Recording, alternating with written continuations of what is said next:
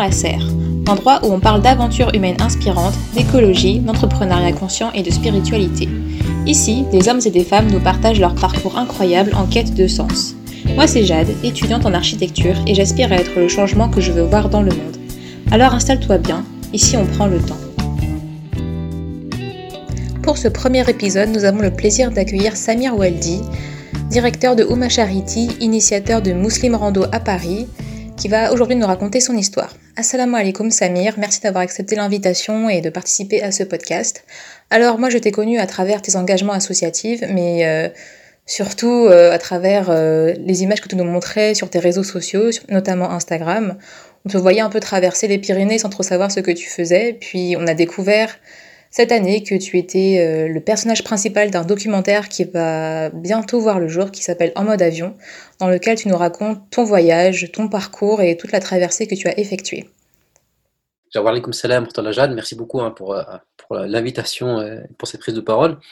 Euh, ben, c'est ça en fait. alors comment ça a commencé Moi à la base, hein, mon, parcours il est pas du tout, mais vraiment pas du tout dans ce domaine-là ni dans le sport, ni dans la nature, ni dans l'écologie. tout ça, c'était vraiment des, euh, des mondes pour moi ah, j'étais extérieur à ça. Moi, j'étais étranger à tout ça, mais totalement. Hein. Euh, ma condition physique faisait que je n'étais pas sportif. Euh, ma condition, on va dire, mentale fait que je n'étais pas du tout écologie et compagnie. Mm. Donc voilà, c'était pas du tout un truc qui était propre à moi. Ça a commencé comment? Ça a commencé ben, dans l'engagement associatif. Dans un premier temps, j'ai commencé par l'humanitaire. Euh, dans mmh diverses associations humanitaires. C'est comme ça que j'ai mis un pied dedans. En fait, moi là-bas, c'est l'informatique mon domaine. Euh, voilà, j'étais plus enfermé dans ma chambre. J'étais le petit geek là, enfermé dans sa chambre, à coder, à. Ah pas dehors, quoi.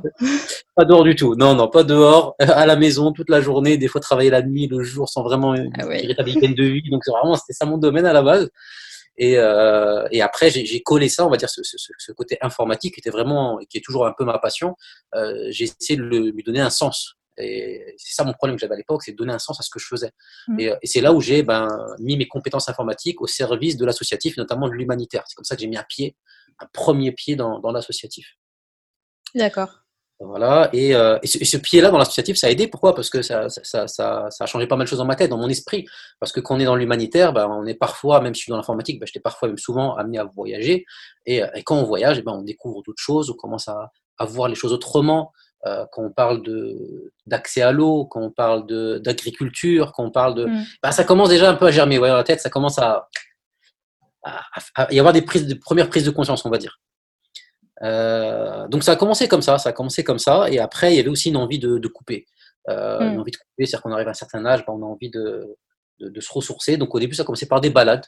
le mot rando, je ne sais même pas ce que ça voulait dire hein, concrètement. Ah oui. Pour moi, rando, c'est se balader, point. Il n'y a pas de. Entre une balade et une rando, un trail, un trek, pour moi, tout était pareil. Il n'y avait pas vraiment de distinction. Donc, euh, au début, on commence par se balader. Et, là, moi, je kiffais ça parce que ça, me faisait une coupure. Euh, et ça a commencé comme ça. Ça a commencé comme ça, des balades, des balades, des balades. Euh, ces balades, petit à petit, se sont transformées en randonnées. ces randonnées se sont transformées en gros projets. Et bah, c'est comme ça que ça, a débuté, on va dire. Donc tu te baladais surtout dans Paris, en fait, autour de chez toi, sans vraiment savoir sans connaître les sentiers. Euh. C'est ça, c'est exactement ça. Je me baladais. Euh. Après, moi, je suis un peu au nord du Paris. Je suis dans l'Oise. Moi, je suis pas très loin de Paris. Je suis sur Creil, donc mm. euh, j'allais plus vers le nord. On a des très belles forêts, de très grandes forêts, et je partais un peu ouais, comme ça, à l'arrache. Hein. Au début, c'était des petites balades, souvent en famille. Hein. C'était même que en famille, petites balades d'une heure, deux heures. Après, on pousse un peu plus. Après, avec mon épouse, on, sur un coup de tête, sans me savoir pourquoi, on se dit bah tiens, si on achetait maintenant une tente et on sait dormir là-bas dans la forêt, bah vas-y, ah super, on fait ça. Donc ça partait comme ça en fait, mais vraiment à l'arrache totale, hein. c'est-à-dire sans savoir c'est quoi une randonnée, sans savoir c'est quoi un bivouac, c'est euh, tout s'est fait comme ça à l'arrache, des, des, balades qui sont transformées en balades euh, bivouac. Voilà. D'accord. Et c'est au cours de ces balades que tu as eu une prise de conscience, c'est ça? Elle s'est faite par étapes la prise de conscience. Au début, je l'avais pas.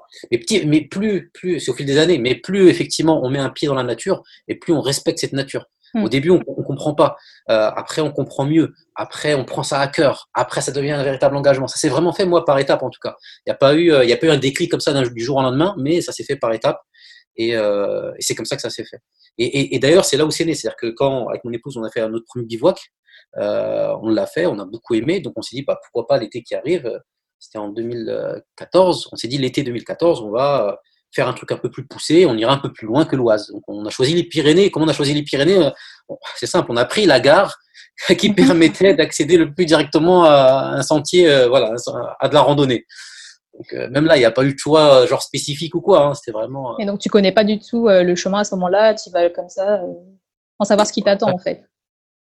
C'est exactement ça. Je, je, regardais un peu sur Internet. On a regardé ensemble sur Internet. On a vu, oh, il y a un sentier qui s'appelle le GR10. On ne sait pas ce que ça voulait dire. Hein. Pour nous, c'était un nom comme ça. on s'est dit, bah tiens, c'est la pas mal voilà, nom de code, euh, c'est bon, on a compris que c'était un nom d'un sentier, mais on, ne s'imaginait pas ce qui allait nous attendre. on s'est dit, bah, bah alors l'été, on fait ça, on a, on a réservé euh, TGV, on a réservé l'hôtel avant, après, on a, voilà, qu'on s'est dit, bon, c'est facile, c'est-à-dire qu'on arrive là-bas à Perpignan, un bus, euh, en une demi-heure, on est sur le GR10. On dit, on va faire un bout de GR10, et puis voilà. Le problème, c'est que mon épouse, elle, elle se casse le genou une semaine avant le départ. Ah oui. Et donc, ça remet en cause le départ. Mm. Et, là, il y a, deux, questions. Soit euh, je laisse tomber, ouais. soit j'y vais seul. Et seul, moi. Qu'est-ce que tu as fait finalement? Tu es parti Je suis parti seul.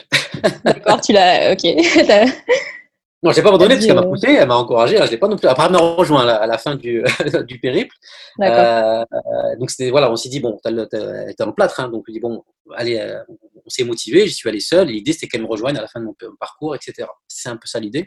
C'est pas passé du tout comme ça, hein, finalement. Parce que quand je suis parti, euh, déjà, c'est la première fois de ma vie que je me retrouvais déjà à marcher seul dans une forêt. Première fois de ma vie que je me retrouvais à marcher seul dans une montagne. Première fois de ma vie que je me retrouvais donc avec un gros sac et à dormir seul euh, à l'extérieur. Donc ça faisait beaucoup de premières en fait. Et, euh, et c'est tellement nouveau pour moi que je suis parti avec 20 kilos sur le dos. Je suis parti en surpoids total. Je suis parti en tong. Euh, ah oui, en tongue aussi. ouais. et, en, et, en, et en pantacourt. En Selwell, ah euh, voilà quoi. Mais c'est jeans, pour ceux qui connaissent la marque. Donc vraiment, c'était du grand n'importe quoi. Et euh, parce que c'est, je ne savais pas, je ne mm. connaissais pas, tout était nouveau. Et, euh, et j'y vais, et je commence à marcher, je sors de, de, du train, je commence à prendre le bus, j'arrive, je commence à jouer les Pyrénées au loin, je suis tout content, euh, j'avance. Et euh, je commence à voir des gens qui me posent des questions sur la route, et moi je comprenais pas, ils étaient un peu inquiets pour moi. notamment une, une sœur, une sœur catholique qui était euh, donc habillée en, tenue catholique. Ah oui, machin. Ouais, qui, qui, faisait aussi une partie du truc. Donc, elle, elle avait donc ses sandales, elle était avec un petit sac et tout. Bon, c'était un périple d'une journée qu'elle faisait, mais elle, était, elle était là. Elle me croise une première fois, elle dit Je vous ai vu en voiture là en arrivant. Après, là, je vous revois là. Vous êtes sûr que ça va et tout Et moi, je dis Non, ça va. Et elle m'a dit, elle m'a dit attention, euh, le, le, sentier que vous prenez là, parce qu'après c'était pas le Gerdis. Moi, euh, c'est fou ce que j'ai fait. Hein. Je, me suis dit, je vais rejoindre le Gerdis en une journée, parce que le, le, train n'était pas sur le Gerdis, il était un ah peu plus loin.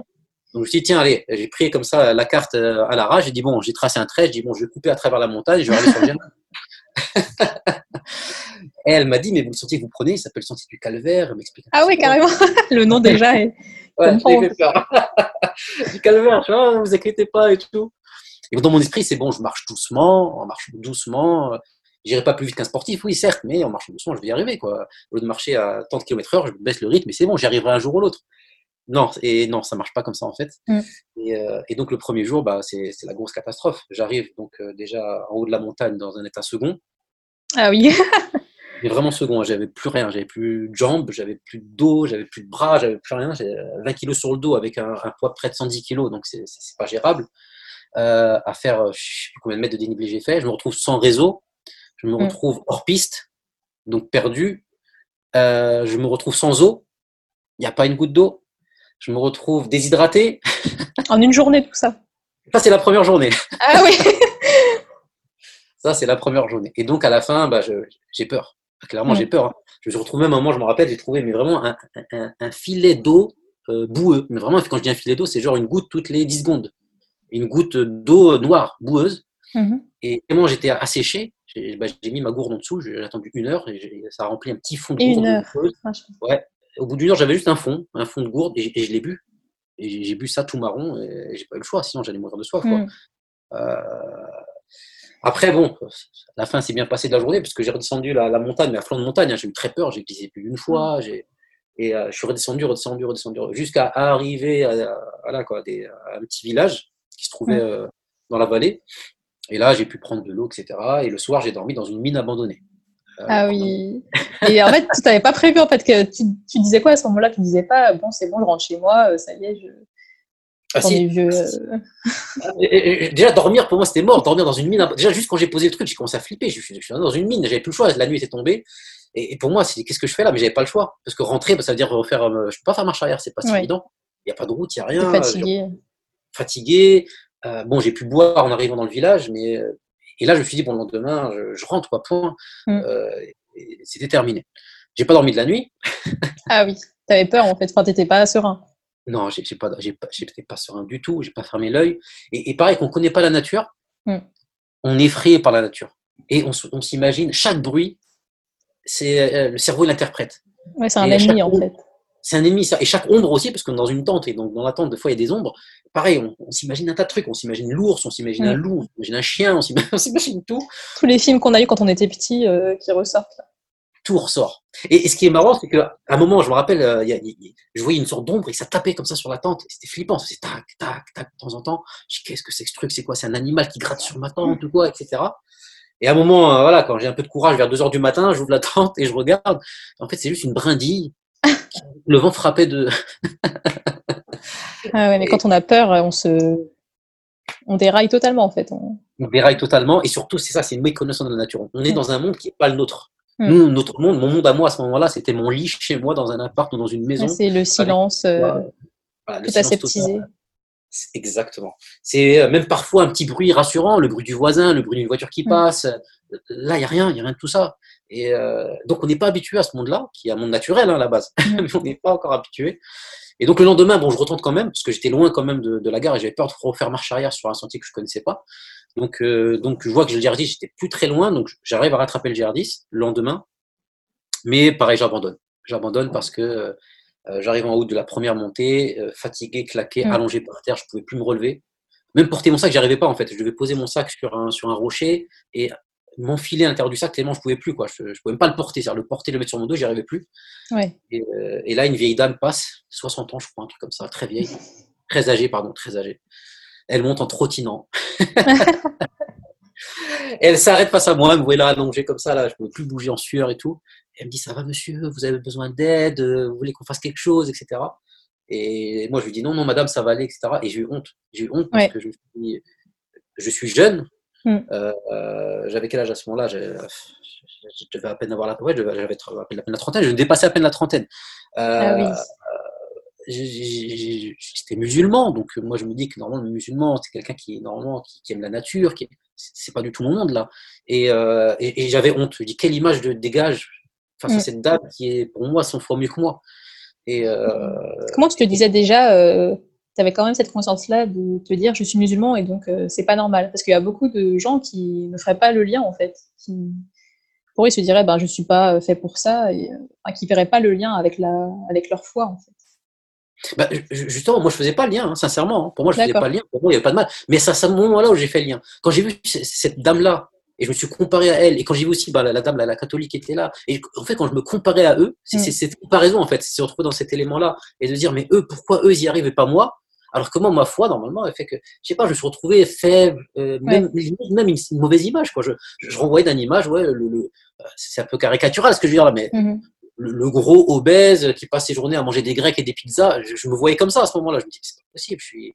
Et je me revoyais, en fait, c'est un miroir, en fait, que je voyais pas. J'étais comme ça, mais je le voyais pas. Mais cette- ces personnes-là, et, surtout cette, cette fatigue et cette, et cette montagne-là qui m'a mis à, à terre, et ben, elle casse un peu cet orgueil et surtout, elle nous réveille. Elle dit, mais fait, regarde ce que tu es. Est-ce que tu es réellement tu es une personne qui est incapable de faire une montée, qui est incapable de marcher longtemps, qui est incapable de vivre dans la nature? Voilà ce que tu es. Et, et c'est flippant. C'est une vision qui fait peur. Donc après ça, tu rentres chez toi. Et là, je rentre chez moi, je me dis, bah, il faut que je me mette à la rando. Ah ouais, directement, tu t'es dit euh, plus possible Direct. quoi. C'est exactement ça, direct. Je me dis, je me mets à la rando. C'était le Mm. premier euh, déclic. Déjà dans la montagne, je me suis dit, je me mets à la rando. Donc j'ai abandonné. hein. Là-bas, je vais rester 3-4 jours. Mon épouse devait me Mm. rejoindre à la fin. Bah, j'ai passé 3-4 jours à dormir euh, dans- au même endroit, en fait, en attendant que mon épouse revienne pour Ah oui. avec elle. Et j'ai abandonné totalement. J'ai laissé tomber. Et en rentrant, premier réflexe, je fais de la rando. Donc c'est là où je, je fais mes recherches. Je tape Mousseline et rando. Mhm. parce que allié la fois avec ça. Et je tombe sur Mousseline Rando Lyon, un groupe de rando euh, sur Lyon. Euh, et j'ai participé avec eux, j'ai kiffé ça, et comme j'ai kiffé, je suis rentré, euh, euh, je suis rentré chez moi et j'ai monté Mousseline Rando Paris, qui est une déclinaison de Mousseline Rando Lyon. Voilà. D'accord. Et c'est comme ça que je me suis mis petit à petit à la rando. Là, tu fais tous les jours ou quel est ton rythme à peu près? Avec Muslim Rando ou en dehors? Les deux. Comment tu t'organises? Muslim Rando, hors confinement, c'est une fois par mois. Mmh ça, c'est ce que je fais. Après. Après, non, c'est pas, c'est pas tout le temps. Après, oui, il y a les week-ends où, quand, j'ai, quand je suis en famille, bah, j'essaie de sortir les enfants, etc. Mais c'est pas vraiment de la rando, c'est plus des longues balades, on va dire, euh, sur une matinée ou une demi-journée. Euh, mais j'ai pas de rythme, non, j'ai pas de rythme spécifique parce qu'il faut du temps, faut du temps. Mais, euh, mais allez, deux fois par mois, c'est le minimum du minimum. Si, si j'ai pas ma sortie forêt deux fois par mhm. mois, c'est un problème. D'accord. Bah, après, ce qui s'est passé, c'est quand je suis rentré, donc je me suis mis à la rando, et surtout, surtout pour moi, le, le ça a été un échec cuisant. Mm. Euh, et, donc je me suis dit, tiens, je il, faut que c'est pas il faut que j'y arrive parce que pour moi c'était inatteignable. Hein. Ah oui. Pour moi, faire le GR descendant, c'est utopique. C'est euh, c'est pas possible. C'est pas moi. Mais je me suis dit tiens, je vais essayer au moins de faire une partie. Si je pouvais faire euh, que la fin, que le début. Mhm. Et donc, je suis retourné tous les ans. Depuis ce moment-là, je suis retourné tous les ans. Tu avancé un peu plus ou tu t'arrêtais toujours au même endroit? Non, non, j'avançais un peu plus. D'accord. Et, euh, et, à chaque fois, j'apprenais en fait. À chaque fois, j'apprenais davantage. Je refaisais des erreurs en fait. La mhm. deuxième fois que je suis reparti, j'ai tenu deux jours. C'était mieux déjà. Ouais. Euh, la troisième fois, je suis reparti, j'étais quasiment à la fin. J'étais face à la mer, j'ai fait quatre jours. Bon, je suis parti de la fin, bien sûr. Euh, mais euh, tendinite, j'ai dû abandonner. Et, et, après, j'apprends à alléger mon sac. J'apprends aussi la nourriture, parce que c'était très compliqué la nourriture. Mm. Comment adapter la nourriture, comment, comment aussi s'abreuver, comment bah, dormir dans la forêt, ça me faisait beaucoup moins peur, voire carrément plus peur du tout. Aujourd'hui, même clairement, sincèrement, je, dors mieux en forêt, seul, dans ma tente, que chez moi. Donc c'est devenu mm. l'inverse. donc, ah et donc voilà, ces expériences m'ont permis petit à petit de dire tiens, allez, essaye, essaye, essaye. Et jusqu'à bah, l'année dernière, enfin cette année plutôt, euh, 2020, je me dis tiens, là, allez, c'est le moment. Euh, il faut le faire en entier et vas-y, tant pis si tu n'y arrives pas, c'est pas grave, mais au moins vas-y, lance-toi et on verra bien. Et euh, tout au long de, de, tes différents essais, est-ce que tu voyais euh, une amélioration en fait au niveau physique, mais aussi au niveau de ton cœur et de ta spiritualité? Est-ce que tu voyais que ça te rapprochait de, tes croyances? Ah oui, totalement. Totalement, parce que plus j'y allais et plus je me rapprochais davantage de, la nature. Euh, j'avais cet amour de la nature qui grandissait. Et en plus, entre chaque tentative du GR10, bah, il y a une année, qui se découlait. Et durant cette année-là, bah, mhm. euh, j'augmentais mes randos, j'augmentais ce lien que j'avais avec bah, la, nature. J'apprenais aussi de la nature. Je connaissais rien, moi, les arbres, les machins, je connaissais rien. Bon, moi, une forêt, mhm. c'est une forêt, point. Hein. Euh, et, et, oui, effectivement, donc à chaque fois, j'avais un lien beaucoup plus fort avec la nature, avec l'environnement qui m'entoure, avec les animaux, avec les plantes, et euh, avec aussi la, méditation. C'est-à-dire plus à chaque fois où j'y allais, ma méditation était plus intense. Euh, ma méditation sur ce qui se passait autour, sur le ciel, sur l'eau, sur le. Et effectivement, oui, à chaque fois, c'était euh, ça, c'est sur le côté spirituel, les côtés physiques, bien sûr aussi. Euh, j'apprenais à mieux gérer mon corps, à mieux, euh, voilà, mieux me dépasser, etc. Ouais, tout à fait. D'accord. Et comment tu préparais ton voyage, vu que tu en apprenais un peu plus chaque année Une fois que tu t'es décidé à le faire en entier, Qu'est-ce que tu as pris avec toi? C'était quoi ton matériel? Comment tu mangeais? Comment tu vivais pour, pour survivre en fait? Alors, quand, quand j'ai décidé de partir, c'était au mois de février, donc 2020. Euh, c'est là où je prends la décision d'y aller. Euh, mentalement, j'étais prêt, on va dire, parce que ça faisait tellement d'années que je préparais ça que mentalement, ça, allait. Euh, spirituellement, je pense que ça allait aussi, etc. Le seul hic qui allait, qui avait, c'est physiquement. Euh, à ce moment-là, j'étais incapable de courir plus de 3 minutes. Ah ouais, je pesais près de 110 kilos tendinite fait que c'était c'est ça, c'est ça qui faisait que j'abandonnais tout le temps. J'avais toujours, même en rando classique que je faisais avec Muslim Rando, mais du rando la journée. À la fin de la journée, j'avais mon genou qui lâchait. Et, euh, et donc je me suis dit, zut, si, si, si, si, je suis prêt mentalement, etc., mais que je suis pas prêt physiquement, ça va pas le faire. Donc j'ai, bah, fait un, j'ai fait un régime très très très drastique et, euh, et j'ai revu mon alimentation, chose qu'avant j'avais du mal un petit peu. Mmh. J'ai complètement revu ma façon de consommer euh, ça aussi, pour moi, ça fait partie aussi de, ça fait partie de ma foi aussi, hein, ma façon de consommer, comment je consommais, qu'est-ce que je consommais, euh, et bien sûr après bah, l'activité physique. Donc au début c'était des, des, des, sorties, ça, ça, arrivait après il y a eu le confinement qui arrivait, le premier confinement, donc c'était des longues sorties. Après c'était je courais 3 minutes, après je courais 5 minutes, après je courais 10 minutes, et à chaque fois j'augmentais comme ça. Et la nourriture c'est simple, j'ai retiré tout ce qui était superflu. Euh, le pain j'ai arrêté euh, et, et j'essayais vraiment de me limiter. C'était vraiment c'était au début c'était dur, c'est à dire mm-hmm je me posais la question, tu as encore faim ou tu plus faim? Est-ce que tu es dans le gaspillage ou est-ce que tu es dans l'alimentation pour, euh, pour subvenir à tes besoins euh, primaires? Et, voilà, c'est toujours une interrogation et petit à petit comme ça, on apprend à, diminuer et, j'ai perdu pas mal parce que j'ai perdu presque 30, plus de 30 kilos. Ah oui, en combien de temps tout ça? Non, j'ai perdu plus de 20 kilos entre février et juin. Et après, j'ai encore perdu 10 kilos sur le GR10, donc euh, jusqu'au mois d'août, bah, j'ai perdu en tout 30 de, de février à août. Voilà. Donc, tu avais quand même une bonne préparation avant. Donc, c'est ce que tu dis là, euh, c'est qu'il faut pas y aller non plus comme ça. Il faut quand même euh, voilà, s'entraîner avant. Il faut un minimum. Mhm. Il faut un, bien sûr, il faut un minimum parce que le GR10, c'est voilà, c'est en tout, c'est 55 000 de dénivelés positifs et négatifs, donc des montées, des descentes. c'est très physique. Il n'y a quasiment pas de plat. Hein rarement on trouve du plat. D'ailleurs, c'est galère parce que pour dormir, bah, il faut du plat et ah après, c'est pas évident de trouver un endroit où dormir. Mais euh, non, non, il y a surtout le, milieu du Verdis, les Pyrénées ariégeoises, le plat, c'est rare. C'est une denrée rare, le, plat. Donc, c'est que de la montée de la descente et donc le corps souffre beaucoup. Et oui, il faut, il faut une préparation physique minimale. Et euh, donc là, pour ton dernier voyage, euh, quels étaient un peu tes essentiels, ce que tu portais avec toi à chaque fois? Alors, porter avec moi, bah, là, encore une fois, ça j'ai appris de mes présentants de rando, il faut partir avec le strict nécessaire. Et là, ça aussi, c'est une remise en question parce qu'on se dit, je vais porter sur mon dos ma maison et tous mes besoins, mhm. soit hygiène, alimentaire, vestimentaire. Et donc, la question qu'on se pose, on se dit, bon, il faut que je prenne le minimum parce que si je prends un petit peu trop, ne serait-ce que 3-4 kilos de trop, c'est la fin du GR10. Oui. Et donc, on se dit quoi? Bon, On se dit, bah, est-ce que j'ai besoin de ça? Est-ce que j'ai besoin de ça? Et, au début, donc mon sac, bah, je, l'étalais en fait. Je m'amusais à étaler à chaque fois euh, tout, tout, tout, ce que je vais prendre dans mon sac. Je l'étalais par terre. Et à chaque fois, je me posais la question T'es sûr que tu as besoin de ça? Non, allez, t'as pas besoin. Et on retire. Et on retire. Et on arrive un peu sur une vie très minimaliste, mais on n'a pas le choix. Mhm. et donc, euh, bah, à la fin, j'avais le strict minimum. Euh, au début, j'avais pris un réchaud. Et après, je me suis posé la question Je dis Mais est-ce que tu as besoin de manger chaud tous les jours? Est-ce ah que c'est une nécessité vitale?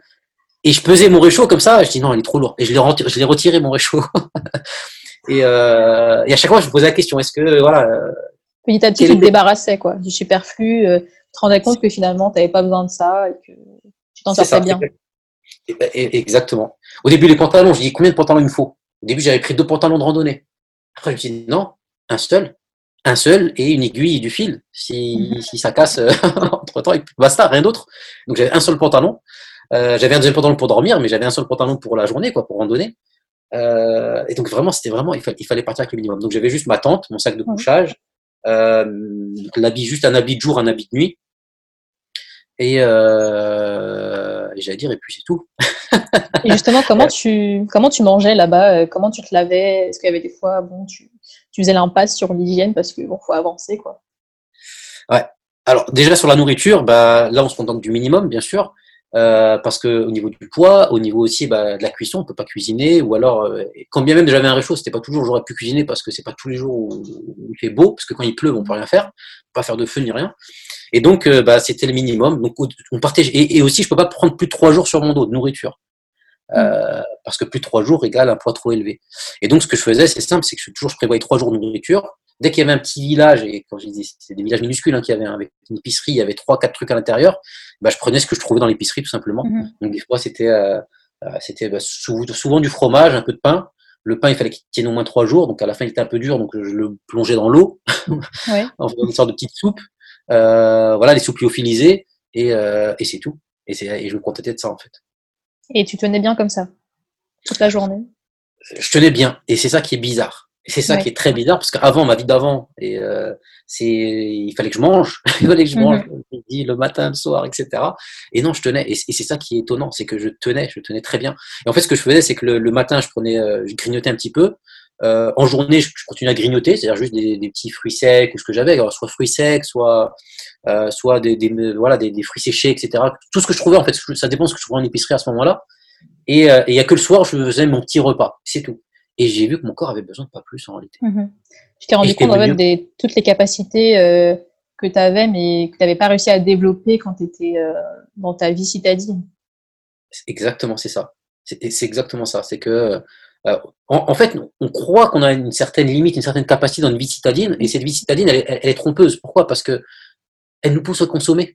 Mhm. Elle nous dit, mais il faut que tu manges matin, midi et soir, et avec un goûter, une petite collation. Et, et, en plus, même si t'as pas faim, et eh ben, on va te mettre des publicités à fond les ballons sur mhm. euh, le chocolat, le mal. Bah, t'es obligé, es obligé de manger. Euh, tu passes devant une sandwicherie, elle est, elle est appétissante. Donc, cette, cette, société fait que on nous fait croire que si on a besoin de ça, et notre corps, bah, il répond à, à, à, cette, à cet appel.